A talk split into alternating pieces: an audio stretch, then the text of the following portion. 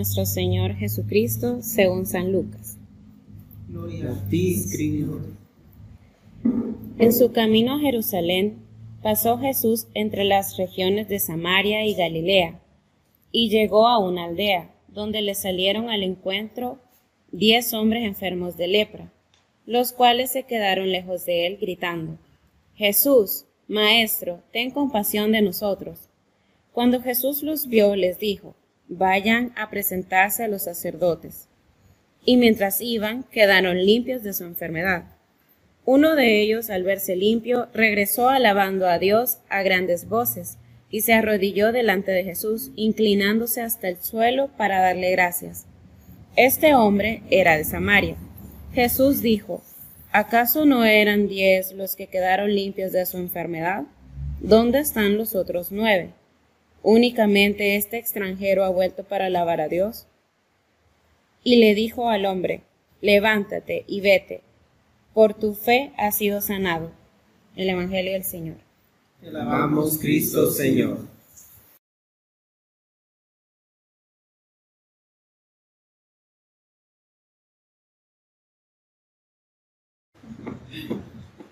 Cuando estaba pequeño, recuerdo, más pequeño, ¿verdad? Recuerdo que eh, en mi casa siempre se cocinaba con leña. Y en nuestra casa, frente de donde nosotros vivíamos, había una finca. Todavía está la finca, ahora es un parque. Allí íbamos a recoger leña. Mis hermanos, mis hermanas y yo íbamos. Somos ocho en total. Así que eran muchas personas recogiendo leña. Pero recuerdo que era bien difícil en momentos cuando llovía mucho, cuando estábamos en invierno, porque siempre que íbamos a recoger leña, pues estaba mojada. Y aparte de eso, no hacía mucho sol para poderla poner a secar y que después sirviera. Y eso hacía que las personas que cocinaban, generalmente mi mamá o mis hermanos, les costara más encender el fuego porque la leña estaba húmeda. En esa época fuimos a visitar a una tía que vive en las faldas del volcán. Y me acuerdo que vi algo que me dejó como, esto es lo que yo quiero, ¿verdad? En la cocina de ella, que era un, eh, su cocina era un cuarto dentro de la casa, casi la mitad del cuarto estaba lleno de leña. Había tanta leña que topaba el techo. En mi mente de niño y por la experiencia que tenía de estar recogiendo leña con mis hermanas y hermanos, al ver tanta leña, fue mi idea de mi tía vive en abundancia o mi tía tiene, eh, no tiene carencias porque tiene mucha leña, lo que a nosotros nos cuesta tanto, ella tiene mucho. Y eso se me quedó grabado y fue como mi idea de cuando yo sea grande y tenga mi casa, quiero tener mucha leña en mi casa, así como mi tía. Porque para mi realidad de ese momento, eso significaba una necesidad para mí y mi tía tenía mucho de lo que yo necesitaba.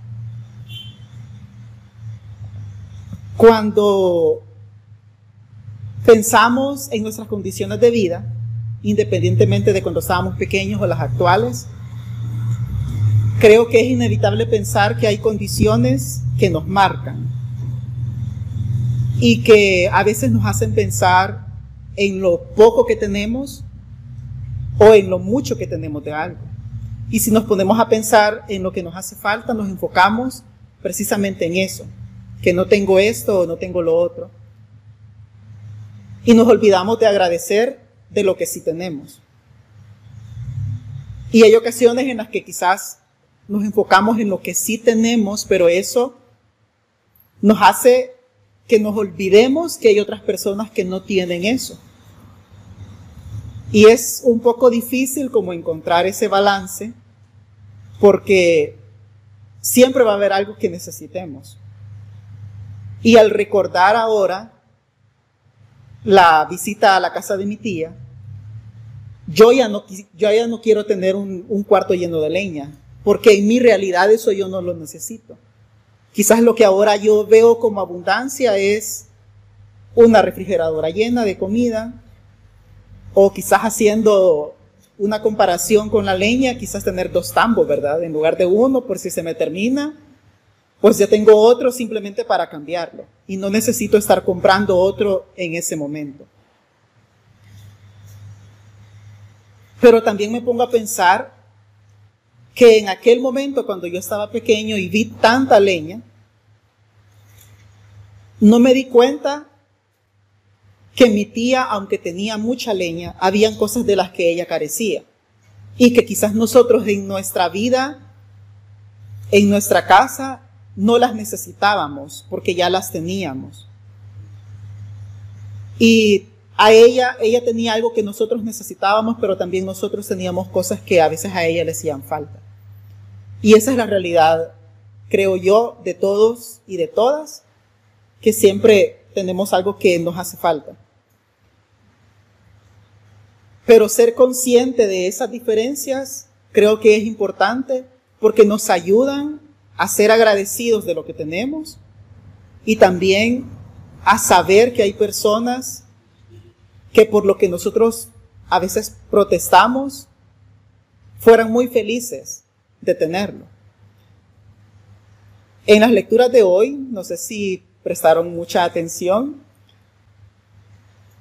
quisiera que alguien me dijera de quién hablaba la primera lectura. Naamán. ¿Qué tenía Naamán? Lepra, exacto. Y en el Evangelio hablaban de diez hombres que tenían lepra.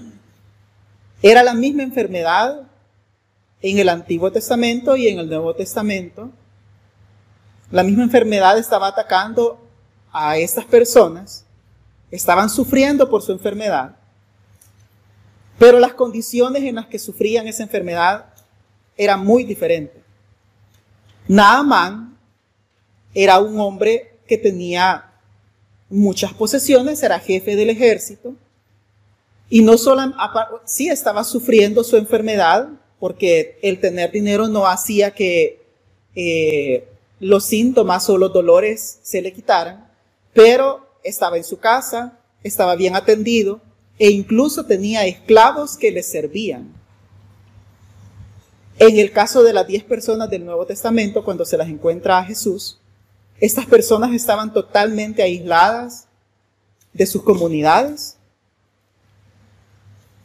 Si ser hombre en ese momento significaba tener privilegios, así como lo significa ahora,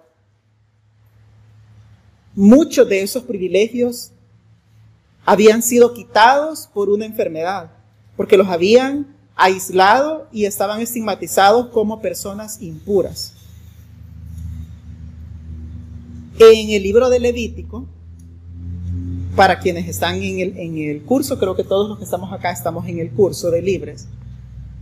En el libro de Levítico, de Levítico hay dos capítulos en específico que se trata de las enfermedades de la piel.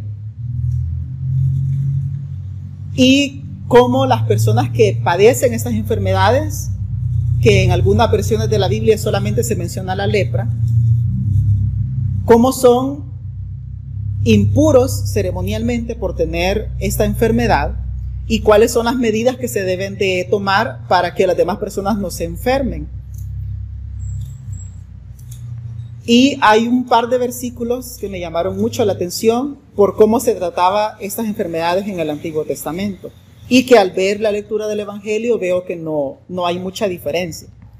En Levítico 13, versículos 45 y 46 dice, el que tenga una enfermedad peligrosa en la piel deberá rasgar su ropa y descubrir su cabeza. Con la cara semicubierta deberá gritar, impuro, impuro. Quedará impuro mientras tenga la infección. Es impuro y tendrá que vivir solo, fuera del campamento. Estas personas, aparte de tener la enfermedad y estar sufriendo los dolores, de la enfermedad, tenían que vivir con el estigma de soy impuro y no solamente que yo lo sepa, sino que todas las demás personas lo saben y debo gritar impuro, impuro para que las demás personas no se acerquen a mí y que sepan que yo estoy enfermo. Sé que se trataba de medidas de salud pública porque no podían decir, no sé, lo vamos a inyectar o lo vamos a poner una pomada o algo para que las demás personas no tengan problema en que lo puedan atender y lo puedan cuidar en su casa, porque no existían todas estas facilidades que tenemos ahora con la medicina. Pero se me hace un poco, bueno, mucho, se me hace muy humillante el hecho de ir gritando que soy impuro. Y me pongo a pensar en las veces en las que hemos sido humillados de manera pública y que de alguna forma nos sentimos como que están exponiendo las condiciones nuestras para humillarnos por nuestra forma de vestir, por nuestra situación económica, por nuestra orientación sexual, por cómo nos expresamos.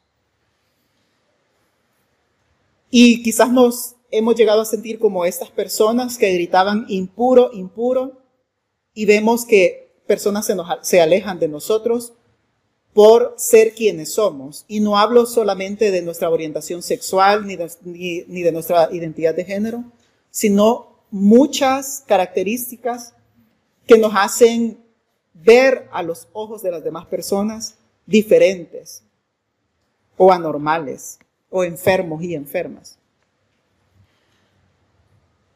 Pero Creo que así como nosotros y nosotras hemos sufrido eso, también a veces estamos del otro lado y hacemos que otras personas se sientan de esa manera. Y se nos olvida que también hemos sufrido esto. Yo creo que la empatía, ahora que estamos recordando también en todo este, todos estos domingos, eh, Pentecostés y, recordándome los, de los frutos del Espíritu, yo quisiera que la empatía estuviera incluida en los frutos del Espíritu, porque creo que eso nos hace falta muchísimo. Porque si no tenemos empatía, se nos olvida que la otra persona siente.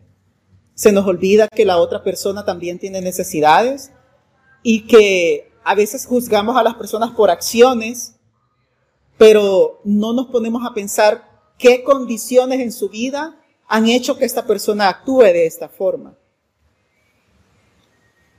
Y no estoy tratando de justificar que haya personas que hagan, que nos hagan daño y que tengamos que excusarlas porque han tenido una vida difícil. No se trata de eso.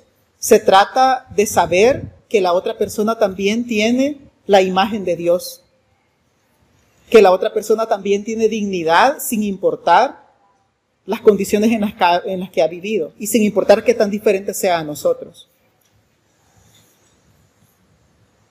Yo creo que la empatía nos hace evitar mirar por encima del hombro a la otra persona y sentirnos superiores porque puedo hacer tal cosa, porque conozco tal lugar o porque soy cercano a tal persona.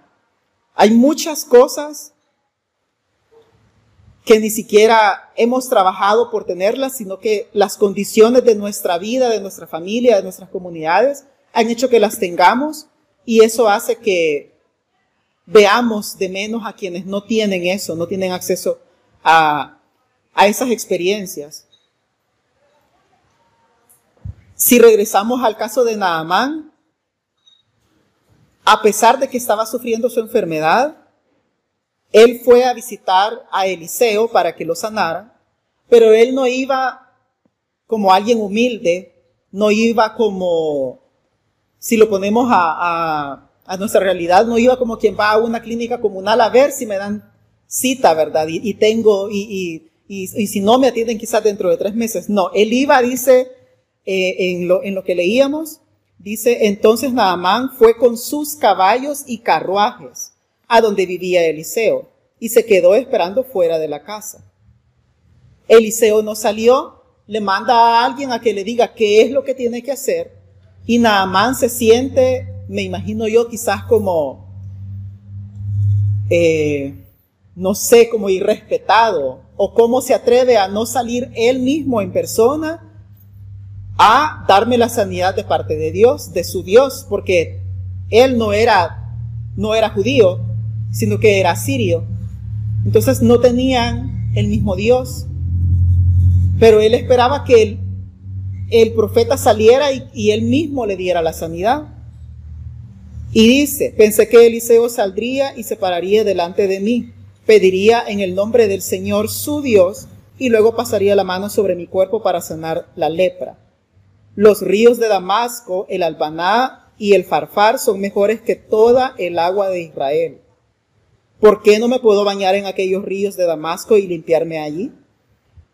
Naamán, a pesar de estar enfermo, seguía pensando en todas las cosas que él consideraba que eran mejores, porque era lo que él había vivido, eran sus experiencias. Y pensaba, los ríos de donde yo vivo son mejores. ¿Por qué no me manda a bañarme en aguas que quizás son más limpias o no sé, que quizás son más profundas? ¿Alguna característica que para él hiciera que los ríos de Damasco fueran mejores? que el río Jordán. Pero él se olvidaba que quien tenía la necesidad de sanidad era él. Y el hecho de ser arrogantes y de ser soberbios a veces nos evita aceptar la ayuda de otras personas porque consideramos que no están en el nivel que queremos nosotros para que nos den la ayuda o no están dándonos la ayuda como nosotros queremos. Porque si no se hacen las cosas como nosotros queremos, están mal. Naamán estaba enfermo y estaba poniendo condiciones a la persona que le podía dar la sanidad. Y no fue hasta que él dijo, ni modo me voy a ir a bañar al Jordán, y que dejó de lado su soberbia, fue que se sanó. Pero no creamos que solamente las personas que tienen muchas riquezas o muchas pertenencias pueden tener esta actitud. Porque la humildad no tiene nada que ver con las condiciones económicas. Y vemos incluso en los noticieros que dicen una familia humilde, ¿verdad? Y sale una casa que se está cayendo. Ella es una mujer humilde y sale una mujer que quizás vende en la calle y que pasa 10, 12 horas bajo el agua y el sol y por ser pobre es humilde. Y tendemos a confundir eso y eso nos hace también que en nuestras carencias no seamos humildes. Estas 10 personas que Jesús se encuentra en el Evangelio estaban en necesidad, tenían la misma enfermedad que Naamán, pero sus condiciones eran diferentes. Sin embargo, la respuesta que tienen ante la sanidad a mí me hace pensar que no fueron humildes, no fueron agradecidos. Porque cuando Jesús los sana, solamente una persona regresa. Y esta persona ni siquiera era judía, era un samaritano. Y volvemos a que nuestra arrogancia nos impide a veces aceptar la ayuda. Y si nos la dan, a veces nos impide ser agradecidos. En el Evangelio no dice, y como solamente uno regresó, a los otros les volvió a salir la lepra porque Jesús, a Jesús le cayó mal que no fueran a agradecerle. No dice eso, Jesús los sanó. Y si creemos que Jesús era 100% hombre y 100% Dios, y eso hace que sepa qué es lo que puede suceder, no creo que Jesús ignorara que esas nueve personas no iban a regresar a agradecerle. Pero aún así lo sanó, porque había una necesidad. Y no se trata tampoco de, de creer que si Dios nos da una bendición, y no asistimos todos los domingos a la comunidad, Dios nos va a quitar la bendición y nos va a castigar. No se trata de eso. Pero sí creo que si no somos agradecidos, nos impide tener más experiencias que nos hagan acercarnos más a Dios, que nos hagan acercarnos más a la comunidad. Porque nos hemos quedado con la bendición, con lo que nos han dado, y no con quien nos dio la bendición.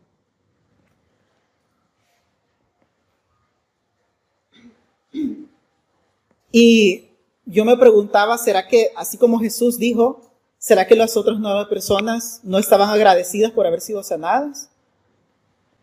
¿No estaban felices que ahora ya no iban a estar aislados y podían volver a sus comunidades? Ya no iban a ser ceremonialmente impuros, sino que podían participar de todas las actividades que antes hacían. Pero se enfocaron en todo lo que ahora podían hacer en lugar de tener una pausa y ver quién los había sanado y dar gracias. Hay muchas cosas, como les decía, que vienen a nuestra vida, a veces sin esforzarnos. Y creo que, y, a mí me ha pasado que todas esas cosas las damos por sentado. El tener una vivienda, el tener una familia, el tener posesiones materiales, tener un celular. Yo creo que quizás a excepción de personas muy mayores que no tienen, no porque no puedan, sino porque simplemente no les gusta, no están acostumbrados o lo que sea, cuando encontramos a una persona que no tiene celular, casi la vemos como si no fuera un humano, porque no tiene un celular. Pero no nos ponemos a pensar en qué ha implicado para nosotros tener un celular. Y les pongo este ejemplo porque es algo que no creo que haya alguien acá que no tenga un celular. A veces hasta tienen dos, tres. Y todas esas cosas las damos por sentado y no damos gracias. Y quisiera que nos pusiéramos a pensar en eso, en qué cosas tenemos y no hemos dado las gracias por eso. Hay muchas cosas que yo tengo como persona o puedo decir que tenemos como comunidad o incluso como sociedad, como país, de las que creo que no hemos sido agradecidos totalmente.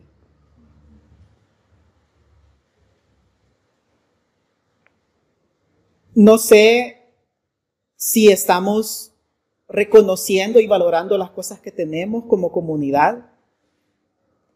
Yo recuerdo que la primera persona que me dijo a mí que no había necesidad que mi fe estuviera en conflicto con mi orientación sexual fue Vicente. Creo que algunos de ustedes quizás lo han visto tal vez o no lo recuerdan. Pero yo a Vicente lo conocí hace muchos años y él estaba en esa búsqueda porque no se sentía cómodo sabiendo que cómo era él no le permitía estar cerca de Dios o lo que le decían las iglesias. Y él me compartía eso a mí. Y yo en aquel entonces, yo recuerdo que a pesar que yo ya me había asumido como homosexual, no podía concebir la idea de que podía ser cristiano y homosexual. Yo decía, no, o me acuesto con un hombre o voy a la iglesia, pero las dos cosas no las puedo hacer juntas. Aunque en la práctica sí las hacía, pero mi mente, en mi mente estaba la culpa. Y ahora que ya estoy en esta comunidad, yo no dejo de agradecerle a Vicenta porque esa espinita que, que dejó en mí, esa semillita, de alguna forma hizo que cuando vi la publicidad del curso de Libres, yo me acercara a la comunidad, porque yo me acerqué a la comunidad por medio del curso, junto con Fernando, porque los dos teníamos como eh, esa necesidad de una iglesia, de una comunidad, pero sin sentirnos atacados. Y ahora en la comunidad,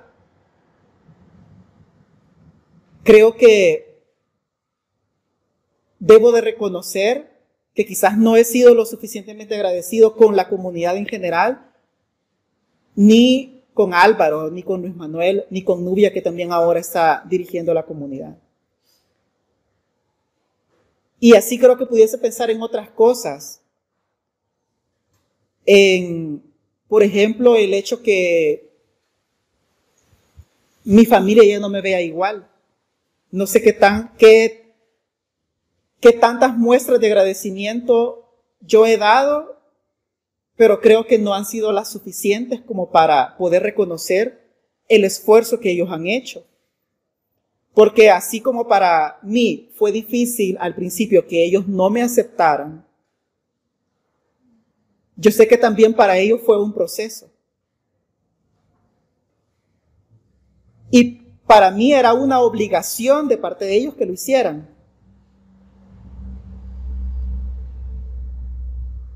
Pero no es así. Ellos no estaban obligados a eso. Y decidieron iniciar ese proceso por amor. Y cuando leía las lecturas y me ponía a pensar en esto, creo que debo de ser más consciente de todas esas cosas y todas esas experiencias que tengo por las cuales no he agradecido. Y para finalizar, quisiera dejarles tres preguntas para que las pudiésemos reflexionar. Y si alguien quisiera compartirlas en el oasis, que lo pueda hacer. La primera es, ¿cuáles son los privilegios que me hacen ser indiferentes con las demás personas?